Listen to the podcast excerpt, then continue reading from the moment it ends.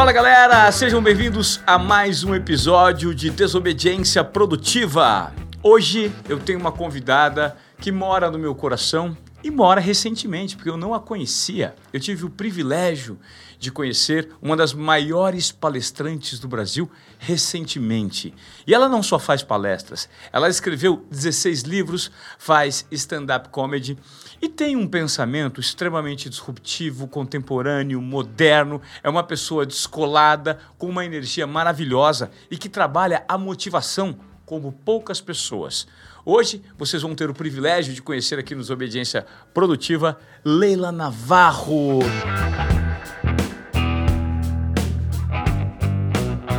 Tudo bem, Leila? que apresentação ótima, adorei. Você é ótimo para isso, que bom. Tudo Não. bem? Seja bem-vinda. Não, estou ótima. E, nossa, que ambiente gostoso, que gostoso estar tá aqui. Sabe que é o primeiro podcast que eu faço assim, presencialmente, porque a gente grava às vezes assim. E fazer aqui presencialmente num estúdio é totalmente diferente, né? É gostoso, né? A gente é. se conecta. Aliás, a gente está falando de presencial e o não presencial. A gente está num mundo em constante transformação. É, para movimentos híbridos, que você às vezes está presencial, mas não está, está no online. Eu queria que você me falasse quem é Leila Navarro é, antes de falar no digital hoje em dia, mas eu queria que você me explicasse de onde surgiu Leila Navarro como uma produtora de conteúdo com tanta relevância. É que interessante, né? Porque eu, na realidade, ser palestrante, para mim, foi a minha quarta carreira profissional. Uh, e eu sou fisioterapeuta de formação.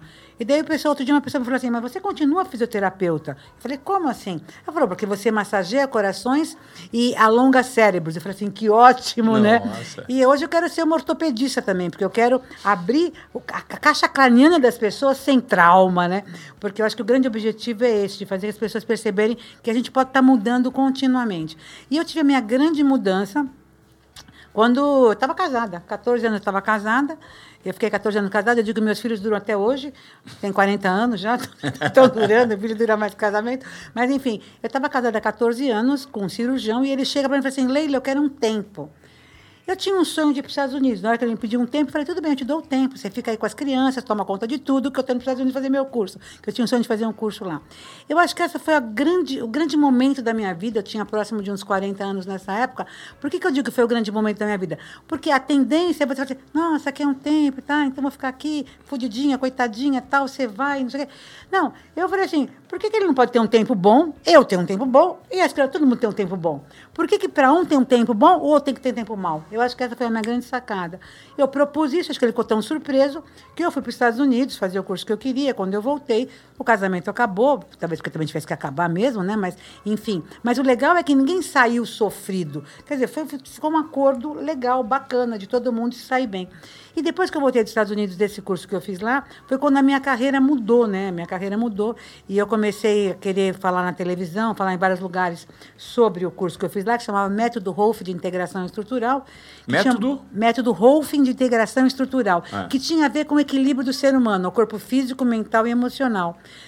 Quando eu voltei, comecei a falar disso e acabei indo para televisão e tal, e as pessoas começaram a tive um programa de televisão, você acredita? E eu comecei a ver que eu era boa comunicadora, começaram a me chamar para fazer palestra, falei, gente, mas o que, que é isso? Como fazer palestra? Eu nem sabia direito o que, que era palestra, não era do meu mundo, porque eu era, eu era no mundo paramédico, eu trabalhava para ajudar as pessoas a se sentirem melhor dentro do corpo delas, eu usava um pouco de PNL, é lógico, porque a pessoa ela é um corpo, com corpo, mas ela tem uma, um coração, ela tem uma mente, ela tem um mindset todo, todo. Então eu trabalhava com a pessoa integralmente. Mas eu não dava palestra, eu nem sabia que eu era boa comunicadora. E foi aí que eu descobri. Me começaram a me chamar para fazer palestra. Eu falei assim, gente, esse negócio está muito bom, esse negócio da palestra. Eu me divirto, eu falo, é bacana. E ainda me ganho dinheiro com isso? E foi quando eu tive, eu fui fazer, olha, é interessante contar isso aqui, porque eu fui fazer o Empretec do Sebrae, que foi o divisor de água na minha vida. E ele falou assim, olha, se você quer ter uma carreira de sucesso, você não pode ter um pé num barco e outro pé no outro. Você tem que pôr os dois no, no mesmo lugar. Então, eu, eu tinha carreira de rolfista, que eu trabalhava com as pessoas no meu consultório, e começou a aparecer essa carreira de palestrante. Eu falei, bom, essas duas coisas não vão andar junto. E daí eu tomei uma decisão eu deixei essa, essa carreira de terapeuta de lado e fui para a carreira de comunicação. E foi um boom, sabe? Eu tive um programa de televisão, eu tinha um programa de rádio, eu fazia palestras, escrevi livros. E eu descobri um novo lugar aqui. Eu logo saí na, na Veja como entre os, 10, entre os 20 palestrantes mais registrados do país. E eu era a única mulher na época, né? Então, assim, foi, foi muito engraçado. Foi assim, de repente. Foi uma coisa que... De repente, porque foi rápido, mas uh, tem, tem um esforço, tem uma estratégia. Quer dizer, tive um caminho, tive escolhas, né? Isso é muito importante. A coisa não acontece que cai do céu. Você tem que trabalhar para aquilo, né? Você tem que ir atrás daquilo para realizar. E, é, e é curioso que você descobriu isso, Leila, de uma maneira super natural. Sim. Chegou até você depois dos 40 anos, isso. motivado por uma separação de casamento e, é, e, percebeu que tinha um, um, um, um talento enorme para compartilhar ideias, se comunicar bem, é. É, impactar a audiência, o público. O que, que um palestrante precisa para ser um bom palestrante? Olha, eu acho que tem três coisas que ele precisa. Eu acho que autoridade, audiência e autoconfiança. Mas se eu tiver que. E há muita alma. Mas eu acho que se eu tiver que falar qual que é mais importante é a autoconfiança, né? Eu acho que você tem que ser muito você, estar tá muito presente, você ter, ter uma. Na realidade, a gente tem que primeiro fazer a palestra para a gente mesmo, ter, ter essa empatia. Eu chamo de autoempatia, né? Se não tiver essa autoempatia, não vai ter com o outro. E que é essa relação de confiança com você, né? De estar tá confiando no que está falando. Eu acho que tem uma coisa legal também que eu gosto, é a história de Don Quixote. Eu acho que todo palestrante é um Don Quixote, né? A gente é um visionário, a gente vê as coisas. Então você vê um moinho de vento e fala assim, olha lá aquele dragão que está vindo. E daí você tem que ter Sancho Panza, porque o Sancho Panza, ele vê que não é um dragão, mas fala, vai lá, Don Quixote, isso mesmo, Don Quixote, é isso. Então, eu acho que a gente, assim, nós, os palestrantes, nós somos um visionário, a gente tem uma, uma lente para ver as coisas e tem essa pessoa que fica encantada com essa lente que a gente tem. Então, se a gente não tiver Sancho Panza, não dá para ser palestrante, né? é, é interessante quando você fala sobre... É, ter, ter essa. Você precisa primeiro dar a palestra para você mesmo, que é a autopersuasão, né? é, né? É. Se você não persuade a você mesmo, você não consegue se persuadir, né? Você não vai das suas ideias, que as suas ideias são interessantes, provocativas e inovadoras. E quando você fala é, disso, eu, eu penso muito da importância de falarmos da nossa verdade, né, Leila? Quando você Primeiro, isola o medo de julgamento, né, que é um grande obstáculo que as pessoas têm ao falar em público, ao compartilhar ideias, e até ao falar em numa sala, para duas, três pessoas, falar com o chefe, falar com, com, com, com, o companheiro de trabalho, que de repente gera um, um pouco de intimidação. Né? É, eu noto que quando você consegue anular o medo de julgamento e consegue compartilhar a sua verdade, seja ela qual for, mas a sua verdade, você gera o que é mais importante no compartilhamento de uma ideia que é a empatia com o público, né? E muitas pessoas, eu acho que a dificuldade dessas pessoas que querem compartilhar ideias é exatamente o fato delas não conseguirem falar da verdade delas. Né? Essa verdade, tipo, poxa, se você sobe num palco para dar uma palestra, você está com medo? Por que não dizer que está com medo? Por que não dizer que você está tremendo? Por que você não dizer que você está intimidado com a quantidade de pessoas que, de repente, nossa, eu estou aqui, 3 mil pessoas estão me assistindo. Gente, eu preciso confessar para vocês que 3 mil pessoas é um público que eu nunca tive. Então, se eu gaguejar, vocês me perdoem. Isso já é um passo para você gerar empatia com o seu público e falar da sua verdade e fazer com que sua mensagem impacte. Que as pessoas deixem de te julgar pela sua imagem e te julguem só pela verdade que a sua mensagem transmite, né? Então, agora tem uma coisa que eu acho muito importante no palestrante, porque a minha verdade não tem que ser a verdade do outro. Eu estou lá para inspirar através da minha história. Mas eu digo que eu falo o que eu quero e o outro escuta o que ele quer. Isso é muito importante, Ivan, porque é o seguinte: a gente fala o que quer, mas o outro vai escutar de acordo com a lente dele. Perfeito. Então, uma, de acordo com a lente, com a experiência dele, com a história dele, até com o conhecimento intelectual dele. Então, a minha palestra pode ter, assistir um menino de 15 anos de idade, como pode assistir um homem de 60 anos de idade, e eles vão ter entendimentos e aproveitamentos diferentes. Então, a gente tem que saber a gente tem que respeitar o ouvinte, sabe? Então, assim, o, o cara não vai ouvir o que eu estou falando, ele vai ouvir o que ele está preparado para ouvir. Perfeito. E a gente tem que ter essa consciência, né? Que eu não domino tudo, eu não domino o outro. Eu, por isso que eu tenho que estar muito verdadeiro. Quanto mais verdadeiro eu for, mais chance eu tenho de provocar uma emoção, uma, uma inspiração, uma reflexão no outro. Mas o que o outro vai aproveitar disso é do outro, não é meu. Agora, é bacana quando você consegue inspirar várias pessoas. É um sinal que você é um bom comunicador e que você está conseguindo passar essa mensagem da melhor maneira possível, né? Então, eu acho que isso é muito importante, porque eu acho que assim, eu, então você tem que fazer isso. Muito por exemplo, tem que fazer isso, tem que fazer aquilo, porque você. Tá bom, mas e eu? Quer dizer, a gente fala como se tivesse uma autoridade, que eu fosse um Deus, estou acima do mundo, você tem que fazer e eu faço o quê? Então, acho assim, que nós temos que estar junto com o outro. Nós percebemos isso, nós, não sei o quê. Nós, é muito importante essa coisa, sabe? Do eu, do nós e do você, né? Como é que a gente trabalha com isso na palestra? Eu observo que uma das, o maior inimigo do palestrante é o ego, né? É o ego. É, eu acho que é muito perigoso, a gente tem que saber como é que a gente faz. E outra coisa é não manipular as pessoas, né? Eu acho que a gente também, porque a gente tem um poder de manipulação muito grande. Quando você está ali naquele palco, as pessoas te consideram acima do que você é. Né? Então, a gente tem que saber, tem que ter consciência disso. Né? Como se você é um médico. Por que? Porque as pessoas que têm certos poderes acabam, o outro sentido abusado, abusivo, né? tendo um poder abusivo sobre o outro. Porque, lógico, eu dou, eu dou uma permissão, eu dou uma autoridade, eu dou um poder ao outro em relação a mim. A gente tem que ter essa consciência, é muito sério. Claro. Eu, eu sempre... Eu, esse é um, é um tema interessante, inclusive eu tratei no meu curso de comunicação, que junto com a, a Cíntia Brito, uma minha parceira e neurocientista, é, nós conseguimos traçar de uma forma evidente a diferença entre você convencer, você persuadir e você manipular. Você sabe exatamente como funciona como essa é diferença? Funciona? É assim, ó. Eu posso te convencer é, de que a sua camisa, a minha camisa, é a camisa mais descolada do mercado. Olha só, Leila, essa camisa aqui é a camisa mais descolada do mercado, porque ela tem um corte assim, ela tem uma cor que é vanguardista, ela tem botões diferentes.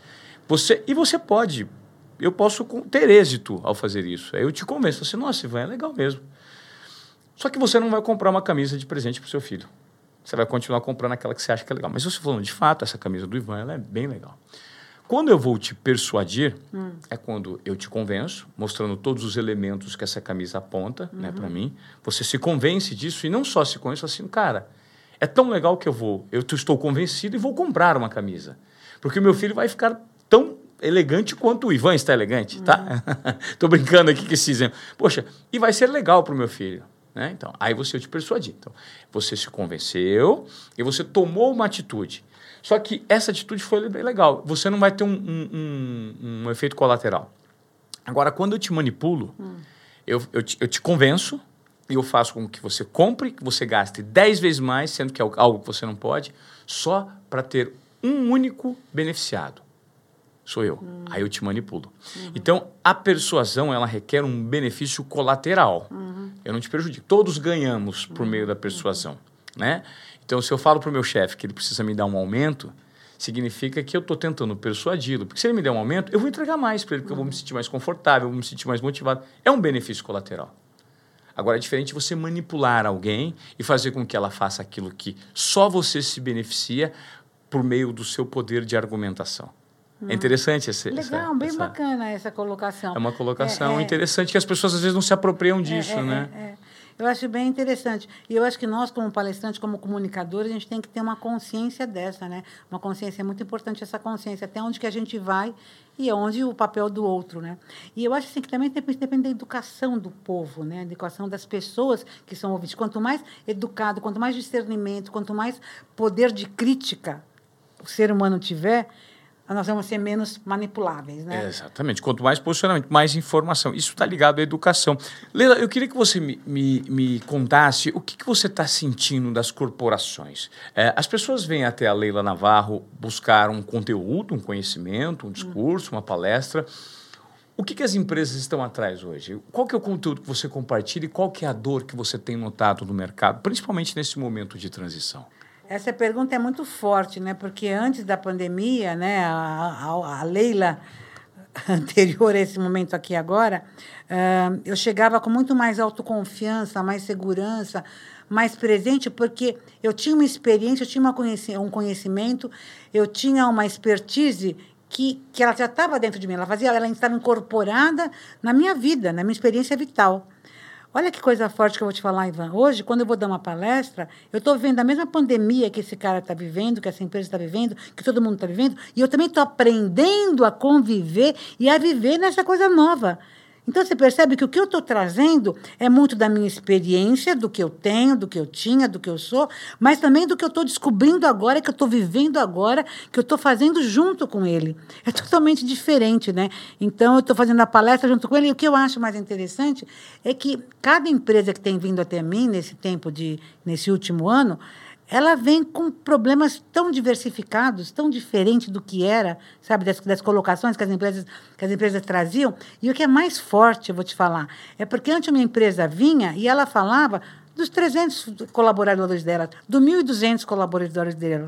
Hoje, ela não fala dos 300 colaboradores dela, ela fala das 300 famílias, porque os colaboradores estão na família. Então, aquele cara que vinha trabalhar e ela trabalhava com ele ali, com, aquela, com aquele indivíduo que tinha aquelas questões, mas olhando ele naquele, naquele, naquela bolha né, da empresa, hoje não. Aquele cara que estava naquela bolha da empresa está em casa, que ele está sendo influenciado pela mulher, pelos filhos, pelo cachorro, por tudo, por todo aquele no, novo jeito de viver e que você não tem mais o acesso acesso como você tinha. Então, o indivíduo está vivendo uma coisa nova, a empresa está vivendo uma coisa nova, e eu também estou vendo uma coisa nova, que do meu lugar eu comecei a fazer as palestras de lá da minha casa, numa situação totalmente nova. E eu vou te contar, eu na minha casa, eu moro sozinha, eu tive o descuido de, cinco dias antes da pandemia, desmanchar um relacionamento. Bobagem, devia ter ficado, devia ter ficado com relacionamento, porque pelo menos eu tinha alguém para conversar. Como eu não tinha ninguém para conversar, naquele, isola, naquele começo de isolamento social, eu falava com as paredes, com a televisão, com os quadros. Foi uma coisa impressionante, que eu criei um abajur. Eu pus uma peruca no abajur, um vestido, e falava com ela, Eleonora Cristina. Porque eu tinha que xingar alguém, tinha que brigar com alguém, porque eu estava ficando louca. Mas você está falando isso, isso é sério? Não, isso é sério, porque assim, eu também passei por um processo, como todo mundo passou. Pra, por que, que para mim tem que ser mais fácil? Eu, eu viajava sempre, vinha com a minha malinha para lá e para cá. Eu moro numa. Eu, eu, decidi morar num apartamento de 50 metros quadrados, porque eu morava o quê? Eu queria morar numa mochila. Eu era uma mulher que eu viajava. 70% do meu tempo eu não ficava em casa. Eu criei um projeto que uma viagem sabática com o Leila Navarro. Eu ainda viajava com pessoas para levar para fora do país, numa situação muito diferenciada. Então, assim, então eu tinha uma, uma, expectativa, uma expectativa de vida e um plano de vida, um projeto que realmente mudou tudo mudou tudo. Né? Então, eu não, eu não moro mais, eu estou dentro de uma gaiola, porque assim, a minha proposta é que eu vivia no mundo. E a minha casa, eu tinha uma casa em São Paulo, que era o lugar que eu ia parar, porque meus filhos moram em São Paulo, e que eu parava aqui 30% do meu tempo aqui. E que São Paulo é uma cidade que, para mim, é que nem Nova York. Você mora em São Paulo, mas quer dizer, você está no teatro, no cinema, você está no, no, nos lugares, tá nos, no be mundo, nos becos culturais que eu costumava Sim. frequentar. Então, quer dizer, você estava num outro ambiente, né? numa outra. Um... E a vida mudou totalmente para mim também, né? Então, eu, ao mesmo tempo que eu estava num processo de mudança, eu tinha que trazer para a palestra alguma coisa. Então, eu me apeguei muito numa coisa que foi o que eu mais, que eu mais falei de, nesse, nessa pandemia, que foi a imunidade física, mental e emocional. Que é uma coisa que eu tinha, eu tinha como falar, que era uma coisa que eu estava trabalhando comigo e que eu podia orientar as pessoas como é que elas podiam manter a imunidade física, mental e emocional nesse momento de onde está tudo mudando, onde nós estamos vendo um tsunami, estava tudo mudando. E daí, como eu tenho muito humor, eu gosto de brincar, então eu contava as minhas histórias engraçadas para provocar as pessoas, mas é lógico, trazia dentro da realidade delas. É importante fazer um briefing muito bem feito com a empresa para saber quais são as questões, mas era uma palestra que eu estava descobrindo tudo junto com as pessoas e foi uma experiência e está sendo ainda, né? Eu acho que o ano passado foi mais forte, porque te pegou no impacto, você estava vendo uma coisa muito nova. Hoje, nós não estamos vendo uma coisa tão nova. Nós já sabemos como é e estamos caminhando. Hoje você não tem mais o susto, né? Então você já está fazendo a coisa de um outro jeito e percebendo que isso não tem volta, né?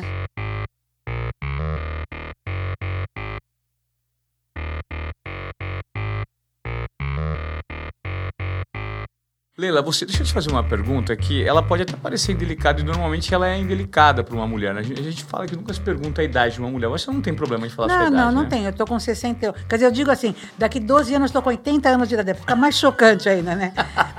Porque, você está com 68. 68. Então, mas também é muito interessante isso, porque eh, eu não sei onde está esse 68, porque eu não sinto ele. Eu, ele deve estar em algum lugar, que eu não sei, deve ser só na, na certidão de nascimento. Porque eu não sinto ele. Eu acho que a vida é isso. A vida é você viver. Enquanto você está tá, como dizia minha mãe, você está lúcida, né? A cabeça está funcionando e o corpo corresponde, né? Você está indo embora. É, eu estou te perguntando isso porque a gente, nós nos conhecemos recentemente e é, é, engraçado, né? Eu me conecto muito com, com espíritos, com almas, com perfis como você. E, de fato, é, eu nunca te enxerguei com idade, né? É. A idade do corpo físico. Eu sempre te enxerguei ali no, no, período que a gente se relacionou, como uma, uma mulher extremamente aberta, vanguardista, descolada, é, é atenta a novas ideias, novos e, formatos. Então, Ivan, outro dia escutei uma pessoa falando uma coisa que eu achei genial, que a gente não se conecta com a idade, mas com a mentalidade. Perfeito, é isso. Então, eu acho que é uma questão de mentalidade, né? É mentalidade. A maneira como você encara a, a vida. E, e assim, imagino que é, o fato do vírus está aí, existe uma restrição por conta do corpo físico, né, que faz com que a gente seja uns é, grupo de risco, outros têm é, uma, uma, tranquilidade maior em relação a isso por conta dessa, dessa coisa do corpo físico. E essas dores e essas adaptações que você teve que viver por conta da palestra que deixou de ser presencial e passou a ser online, elas fizeram com que você tivesse que ter um amadurecimento interno para lidar com suas próprias questões e ainda assim motivassem um público. Né? Teve algum momento nesse período que você se sentiu frágil, se sentiu medo? Porque assim, o palestrante tem sempre, sempre que ser o super-herói. Ele dá jeito em tudo. Uhum. Mas às vezes não. E em algum momento você revelou ou você revela no seu discurso as suas fragilidades? É muito interessante isso. Assim, eu trabalho, eu tenho um trabalho, um estudo feito sobre as emoções, e a gente, quando a gente está numa, numa situação de pressão, a gente volta às emoções básicas. E as emoções básicas é raiva, medo, alegria e tristeza. E as pessoas, quando elas estão sob pressão, elas acabam se, se atendo a uma delas, que nunca é alegria, né? Porque ninguém fica rindo feito uma hiena. Então você entra na tristeza. nunca é alegria. É, não, porque não é, porque você não fica ha, ha, ha numa situação que está sob pressão. É. Então, ou você fica na tristeza, você fica, quer ficar sozinho sozinho, você fica mais interiorizado e tal. Ou você fica no medo, que você fica atento, ligado, pô, o que, que vai fazer e tal, você fica na estratégia e fica se preocupando com tudo, fica no mental. Ou você fica na raiva. E eu sou uma pessoa da raiva. A pessoa da raiva, o que, que ela faz? Ela ela está sempre fazendo coisa. Ela, porque a raiva te leva para frente, para te impulsionar, para fazer. Então, o que acontece? Eu fiz, fiz, fiz, fiz. E tem muita gente assim, que limpa a casa, faz isso e faz projeto, e cria coisa, e muda de casa, e muda os. A pessoa está sempre fazendo coisas. Então, na hora que você faz, você você meio que você uh, acalma essa tribo. É uma maneira de você colocar a tristeza para fora, outras coisas. Em vez de eu colocar minha tristeza para fora, eu faço coisas, né? Então, fazer coisa, criei muita coisa, fiz muito vídeo engraçado. Eu criei uma coisa chamada Maratona do Confinamento. Então, todo dia eu colocava um vídeo na, na internet, assim, de dois minutos, três minutos, de uma coisa tirando o saco da situação do, do confinamento, né?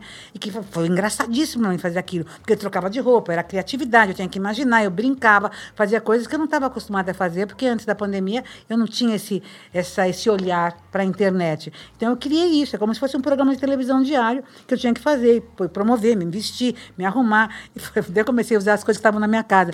Deve quanta roupa que estava guardada, quantos chapéus, roupas que eu comprava nas viagens. Então eu começava a me travestir, né? E comecei a brincar com isso.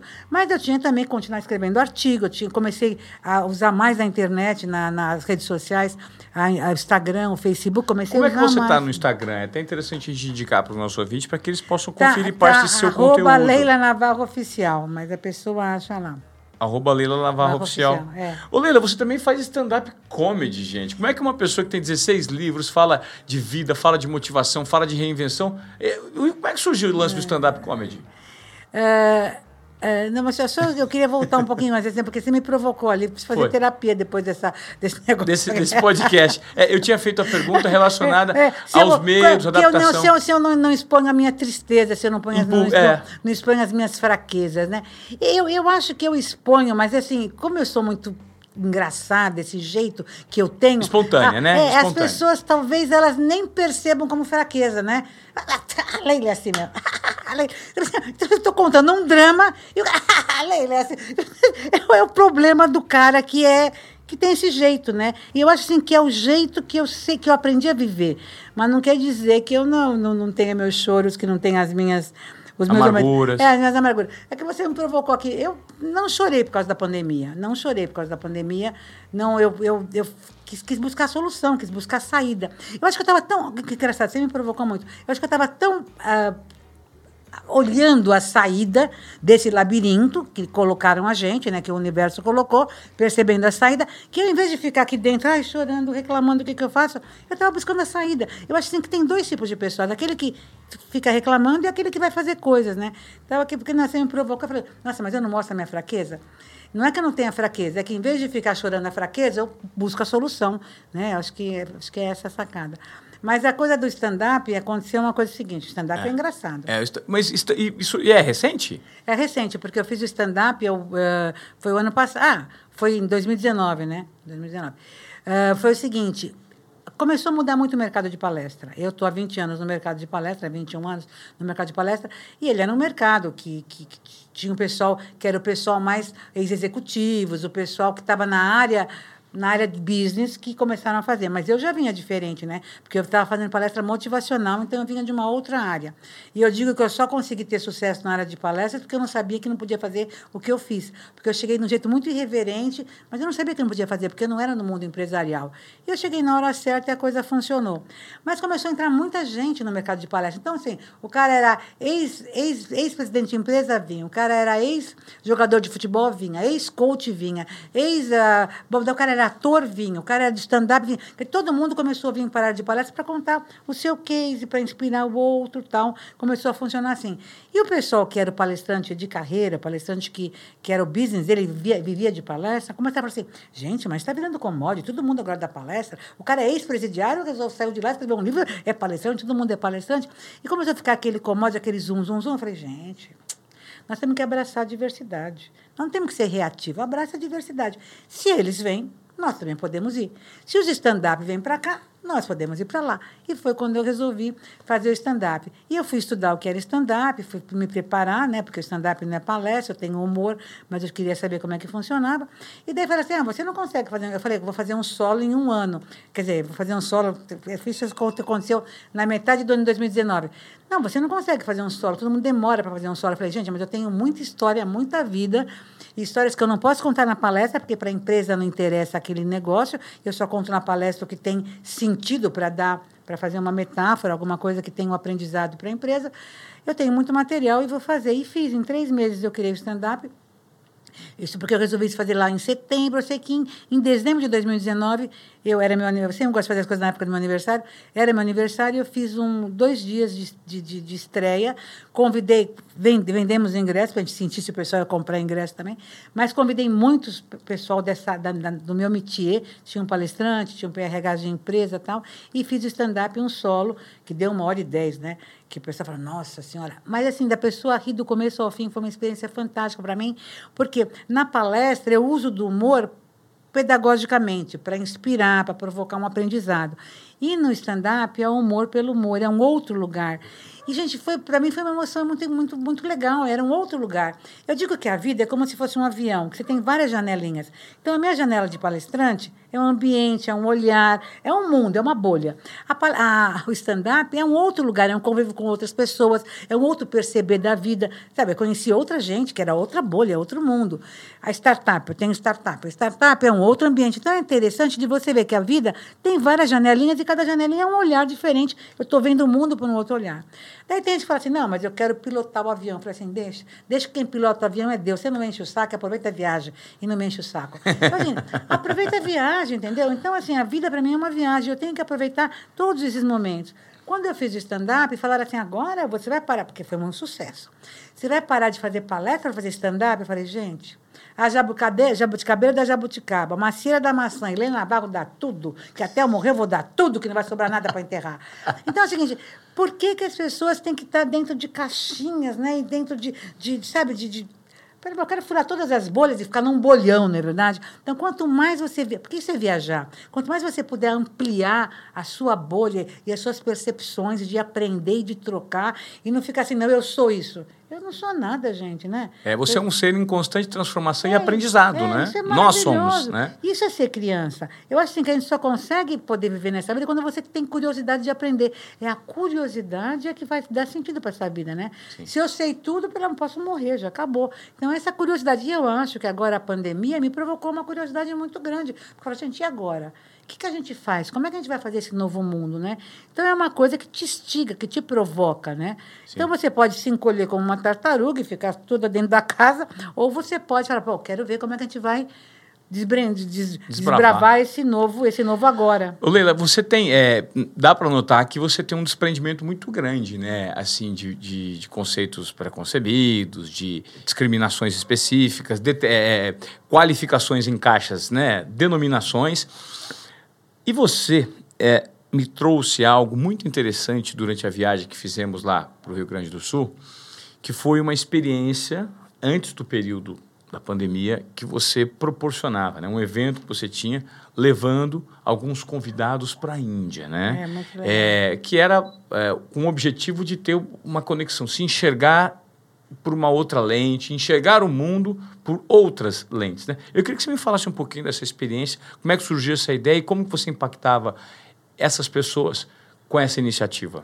Então, foi muito legal. Eu, eu, eu, sempre tive vontade. A Índia era um lugar que eu tinha um sonho de ir. Fui três vezes para a Índia sozinha foi uma experiência muito interessante, fazer experiências muito específicas na Índia, não só como turista, mas podendo viver a experiência de um país tão diferente. Porque para mim ir para a Índia é como se fosse para Marte. Você sabe que meu sonho é que um Elon Musk para Marte. E antes de ir para Marte, eu fui para a Índia, porque a Índia é um país totalmente diferente do nosso paradigma, da nossa maneira de ver. Você vai para os Estados Unidos, você vai para a Europa, é a mesma cultura. Agora, a Índia é diferente, porque ela tem as castas, as castas são reais, existem lá. A Índia se veste diferente, come diferente, é um bilhão e 300 milhões de pessoas que têm é uma outra maneira de viver e de ver a vida, né? Que uma coisa espetacular. E eles são politeístas. Eles dizem que eles têm 300 milhões de deuses. Eu falei, gente, não é possível ter 300 milhões de deuses. Mas eles consideram isso, e eles colocam isso no, no, no Wikipédia como uma metáfora, porque eles dizem o seguinte, que o Deus, você pode criar o Deus que você quiser, a imagem que você quiser, mas o importante é a fé. Então, todo mundo pode ter o Deus que quiser lá. Então, tem várias imagens de deuses. Mas tem, tem três deuses que são mais importantes que eu queria comentar aqui para o seu público, que é o seguinte, que é o Shiva, o Brahma e o Vishnu. O, o Brahma é o deus da criação, o Shiva é o deus da destruição e o Vishnu é o deus da manutenção. Eu fui seis vezes para a Índia. Eu falo, gente, como é que pode ter um Deus que é um Deus da destruição? Você vai lá, idolatra o Deus, leva prenda para o Deus, leva coisa para o Deus. E é o Deus que tem mais templos lá, que é o Shiva, que é o Deus da destruição. E ele fala assim: Está muito calmo, manda um furacão, manda um tufão, manda uma pandemia para essa gente. Eu falei, gente do céu, mas que Deus que é esse, né? e um dia eu cheguei na Índia, tava, nosso guia estava lá, o Ganesha, que ele é um cara muito especial. Eu cheguei na Índia e o Ganesha falou assim, eu estava muito gorda, ele falou assim, Leila, você precisa de mais Shiva na sua vida. Eu falei assim, mais Shiva na minha vida? Que é o Deus da destruição. É, você precisa destruir essa gordura. E daí eu entendi que a vida é o seguinte, às vezes você está carregando, coisas que não tem mais que carregar, que não tem que ver com você, que é um peso que você está levando a mais. Então a gente tem que estar o tempo inteiro vendo o que você tem que deixar, o que você tem que aprender e manter, o que você tem que construir. Então, se você perceber esses três deuses, que são deuses da Índia, o tempo inteiro, você caminha mais leve, mais solto. Eu comecei a me interessar de levar a gente, eu fui três vezes sozinha, e daí falei, vou começar a levar a gente para a Índia comigo. Só que essas pessoas querem que elas vão sem mala, só com a roupa do corpo, que é para experimentar como se nascesse na Índia experimentar sem uma mala. nova- A pessoa sem vai mala. sem mala. Só com a roupa do corpo. E ela chegava na Índia e ela ia experimentar uma vida na Índia como, como se fosse indiano. E as pessoas ficavam, gente, eu não sabia que as pessoas tinham tanta preocupação. Como que eu vou para a Índia só com a roupa do corpo? Bom, até no aeroporto eles ficavam impressionados, porque a pessoa chegava lá para fazer uma viagem de mais de 24 horas, porque tem que fazer uma escala tal, para chegar na Índia, o outro lado do planeta, e sem mala, às vezes com uma mochilinha, uma coisa assim. E as pessoas tinham muita dificuldade de, de ir sem mala. Eu falei, gente, mas quando você vai com mala, você faz o quê? Você pensa nisso, você pensa naquilo, eu vou fazer isso. Você já está levando tudo que você tem, todas as, todos os seus medos, toda a sua maneira de ver, você já está levando todo o seu conhecimento. Você não está levando espaço para aprender. Então, metaforicamente, você ir só com a roupa do corpo significa o quê? Que eu estou indo disponível, aberta, para poder experimentar uma nova experiência. Então, a minha ideia é que a gente chegasse na Índia, a gente doasse as nossas roupas e vestisse roupas de indiano. E eu fazer uma suruba quântica. Não, suruba quântica é brincadeira. Mas no sentido assim, de você despir da sua cultura, olha que forte isso, para vestir a cultura do outro. Gente, você nascer de novo é uma experiência fantástica. Era isso que era a proposta. E a proposta é de a pessoa lá não ficar criticando, julgando e buscando culpado. Porque na hora que eu estou criticando, julgando, buscando culpado, eu não estou aqui, eu estou lá. Né? Eu estou querendo trazer o passado ao presente. E não levar o presente ao futuro, que é o que nós temos que aprender a viver. Levar o Perfeito. presente ao futuro. Lindo isso. Então, hein? assim, eh, então era uma experiência muito interessante, muito bacana, e as pessoas ficavam 15 dias com a gente lá, mas a gente voltava com uma mudança interior tão grande, com outro olhar tão grande, porque era vivencial, né? Você experienciar aquilo. A gente via como indiano, e da primeira casta, porque a gente ficava em hotéis. é, em hotéis muito poderosos tal, mas vivendo entendendo todo aquele sistema lá, e a gente atravessava a Índia. A gente atravessava um pedaço do Rajastão e, e sempre fazia umas experiências diferentes, né? Foi, olha, isso, foi, isso, isso você pretende retomar depois da pandemia? Ah, eu, eu quero retomar. E muita gente falou que quer ir comigo. Tá? Vale a pena viajar comigo, porque eu sou uma boa companheira de viagem. Eu, eu quero. Então, eu, quero, eu já, já, já, sou o primeiro da fila. Eu, eu acho assim que é, uma, que é uma provocação, né? E assim, eu, você sabe como é que eu sou. Tá, tudo está meio que, meio que programado, mas a gente não sabe o que pode acontecer. A gente tem que estar tá aberto para o que pode acontecer. E eu me lembro que uma vez na Índia, uh, nós íamos passar, eu acho, eu acho uma experiência bacana, quando é possível, você pernoitar num trem, pernoitar num trem de classe executiva, porque eles não respeitam muito isso. Você está na classe executiva, entra outro, quando você acorda, está cheio de gente ali. É uma coisa muito louca. E essas experiências para a gente é bacana, né? Porque, inclusive, porque lá não tem bandido que te rouba, que te faz. Tem uma certa uma segurança. Nós estamos sempre com pessoas que estão orientando a gente. Mas é muito difícil você ver de roubou, matou, fez, não sei o quê por causa da religião dele, por causa de todo o sistema da cultura dele. Não que não tenha, mas é que, lógico, quando você vê na televisão, mostra como se fosse tudo assim, mas não. Mas lá o grande povo, esse 1 bilhão e 300 milhões de pessoas, é uma coisa segura para viver. Bom, eu sei que nós íamos atravessar um pedaço da Índia de trem. Quando nós chegamos, o trem estava 14 horas atrasado. E no nosso grupo, nós estávamos em 15 pessoas aqui do Brasil, estava 14 horas atrasado, o pessoal da agência adaptou comprou uma passagem de avião, porque se a gente ficasse 14 horas esperando, ia atrasar todos os outros hotéis, tudo que estava marcado do resto da viagem. Então, a gente tinha que adaptar isso. Então, comprou uma passagem de avião e reservou um hotel na, cidade, na próxima cidade que a gente ia, porque a gente ia pernoitar, então tinha que arranjar um hotel para resolver a situação. 14 horas é 14 horas, a gente tem que atrasar, meio complicado. Mas daí um brasileiro lá, não, não, eu quero viajar de trem. Eu paguei, está lá na prova, eu quero viajar de trem. Eu falei, assim, pelo amor de Deus, mas eu mereço trazer um mala desse. Porque isso é um mala na viagem. Né? A, pessoa, a pessoa não consegue se adaptar à situação, é. né? Gente, mas que engraçado. E é gozado é que quando a pessoa está nessa bolha, ele não consegue perceber. Você está num outro país, com uma outra cultura, não depende de você. Quer dizer, a coisa é muito maior. Tem um bilhão e três milhões de habitantes. É um outro. Você está lidando que, com a diversidade, é, é, né? E você quer que seja do jeito que você programou a sua viagem. Me poupe, né? Não, e ainda você mais vê. indo para um, um tipo de viagem proposta. É, por você nesse é, formato, tá né? Uma viagem de imersão, que você tem um desprendimento é. das, do, das roupas, uma, é. você se veste de indiano, né? Todo mundo vai é, vestir de indiano. De indiano.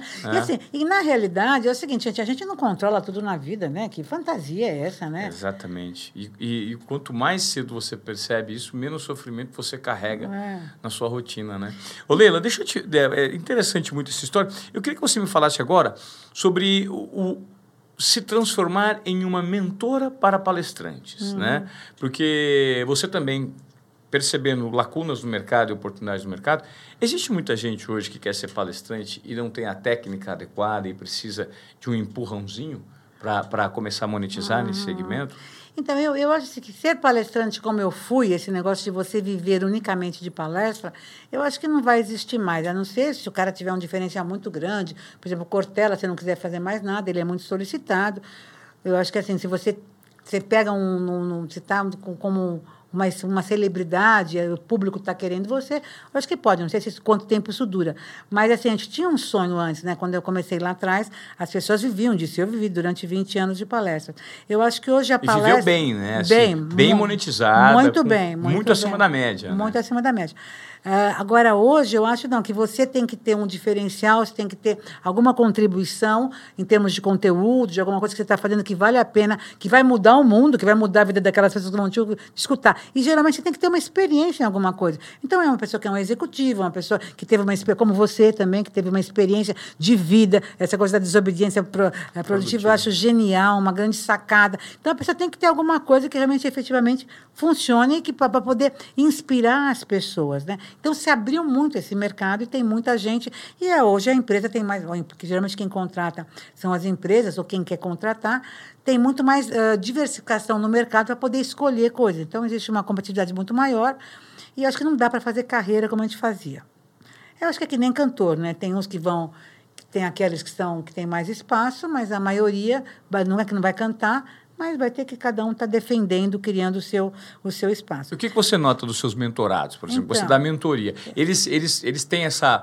Uh, uh, qual que é a dificuldade? E, às vezes, só para quem, de repente, gostaria de ser palestrante, né, e já é palestrante, esteja nos ouvindo, e tem essa dificuldade de, de repente, colocar esse conteúdo para fora de uma forma mais verdadeira, de uma forma mais impactante, e fazer com que isso de fato se transforme numa ocupação, Então, numa profissão. é. Então, eu sou uma mentora muito legal. Eu acho que eu sou uma mentora muito interessante, porque eu falo a verdade.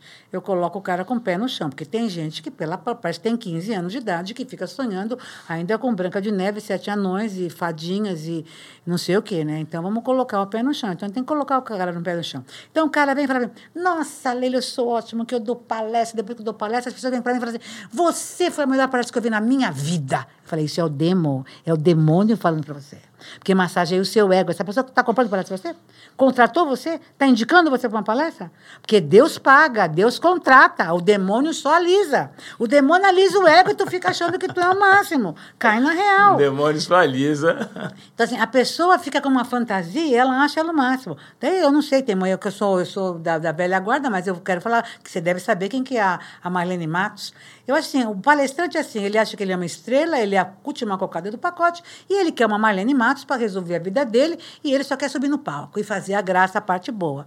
Quer dizer, você, se você não for a sua própria Marlene Matos, você não chega a lugar nenhum. Então, você, ser palestrante é ser empreendedor.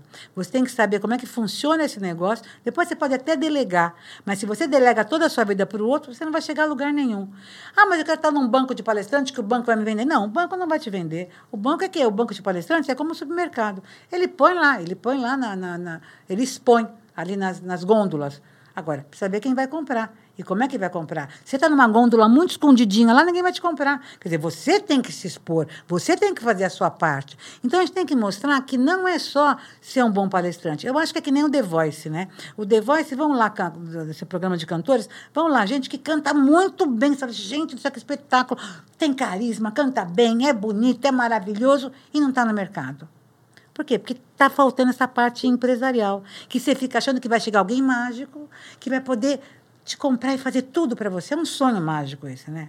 Não, eu acho que todo, todo mundo que tem um talento tem que saber empreender no seu talento, entender que você tem que ser empreendedor, e daí você pode contratar. Você não precisa saber tudo. Você vai saber delegar, mas tem que saber como administra isso, como empreende isso. A gente tinha que aprender na pré-escola a ser empreendedor. Né? E como é que faz isso? Porque assim, a pessoa fica numa fantasia. E ela acha, não, mas se eu sei essa parte, tem que encontrar, alguém vai fazer isso por mim. Não, a gente tem que entender como é que é, como que funciona. Você pode, você pode até ter, mas tem que entender como é que funciona. Porque daí a pessoa fica muito vendida. E daí, você, nossa, mas nossa, como é que as pessoas são? Não, as pessoas não são, é que você não está tomando a autoridade, a autonomia no seu negócio. Então, você tem que contar toda essa parte, sabe, da fantasia das pessoas. Eu acho que é possível muita coisa, mas você tem que saber entender como é que é o negócio e você ver o que, que você pode fazer.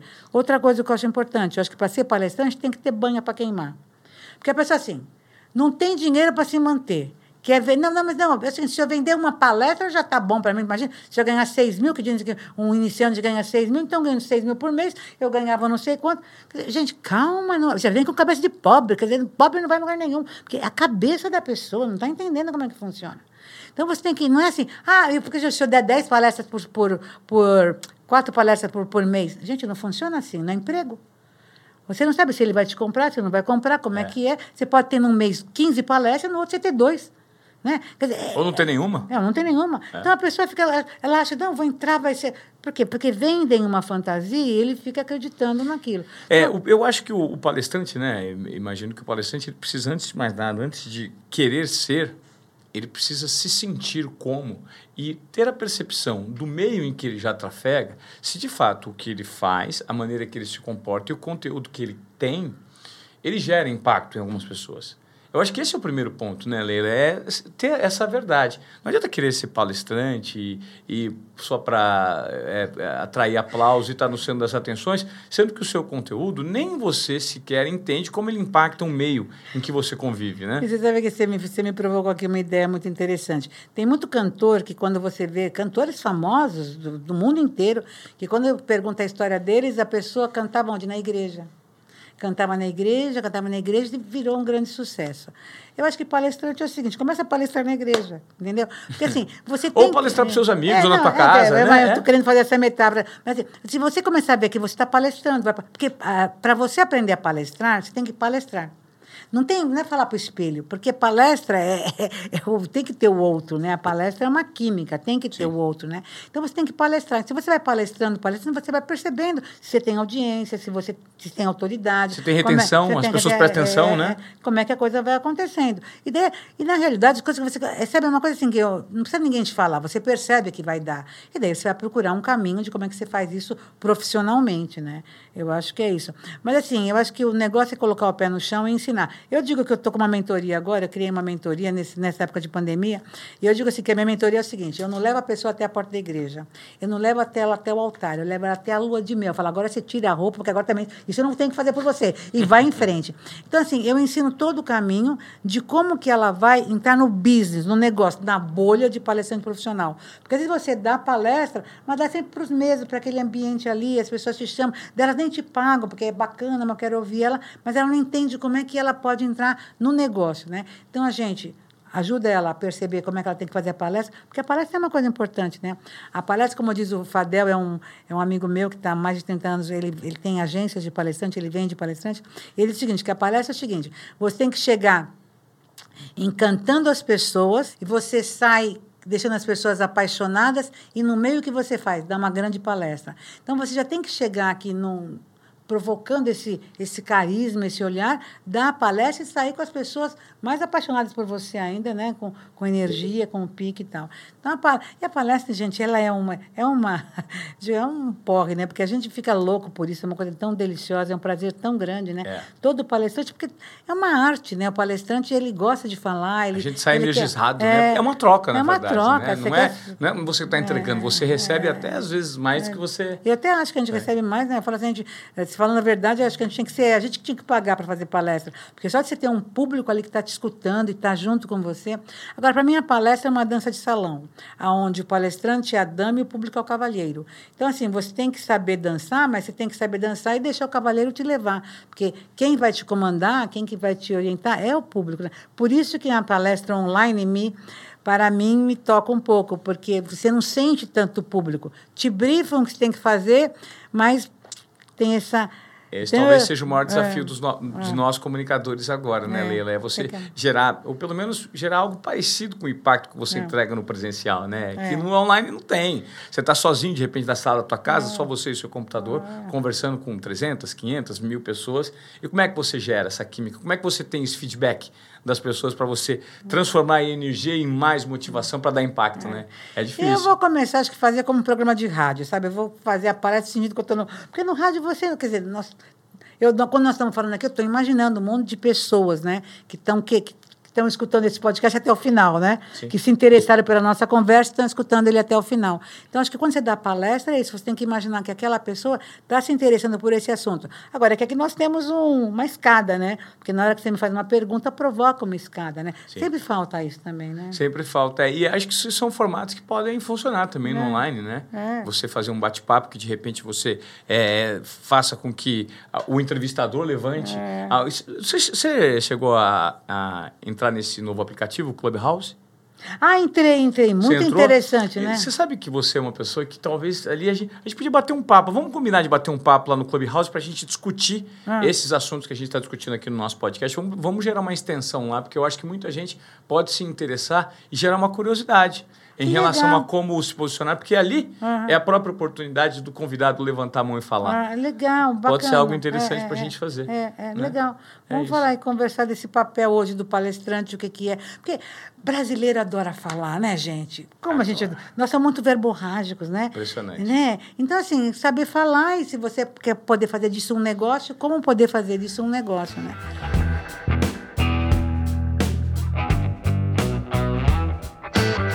Leila, para terminar, eu gostaria de fazer uma pergunta. Eu, eu vez ou outra, eu faço essa pergunta para alguns entrevistados.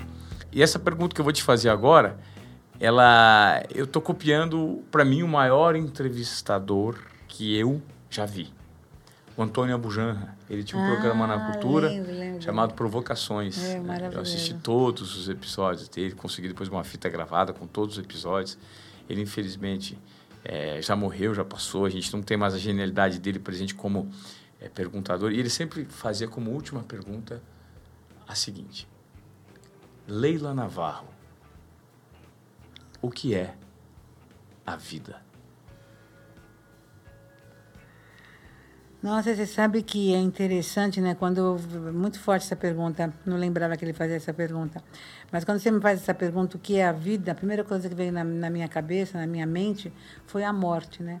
E meu avô dizia que a vida só tem sentido porque tem a morte. Se a vida fosse eterna, se a gente vivesse aqui para sempre, a gente não ia valorizar. Por isso, para mim, a vida é cada momento, porque eu sei que ela é finita e eu valorizo cada minuto, porque eu não sei quando vai chegar esse fim.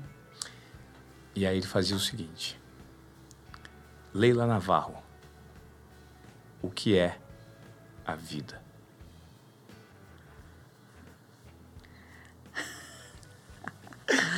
Gente, a vida, a vida é orgasmo. A vida é orgasmo. Se não tiver orgasmo, prazer, tesão, para mim não é vida. Sinto muito quem não sentiu orgasmo na vida. Ah, sensacional. Leila, obrigado por ter doado o seu tempo aqui, tão precioso, né? Poxa, uma palestrante que fala para milhares e milhares de pessoas que têm uma agenda cheia, mesmo no online, no presencial, antes de pandemia e pós-pandemia, tomara que você retome seus trabalhos, porque você tem uma energia maravilhosa, contagiante, é na essência uma desobediente produtiva. Ah, é verdade, adorei esse desobediente produtiva. Adorei esse nome. Nossa, genial. Tenho falado tanto de você, porque eu acho genial. A gente tem que falar isso para o mundo, né? Eu acho que a vida é uma desobediência produtiva. Leila, obrigado pela sua participação. Foi um prazer ouvir suas histórias, querida. Obrigada a você. Valeu.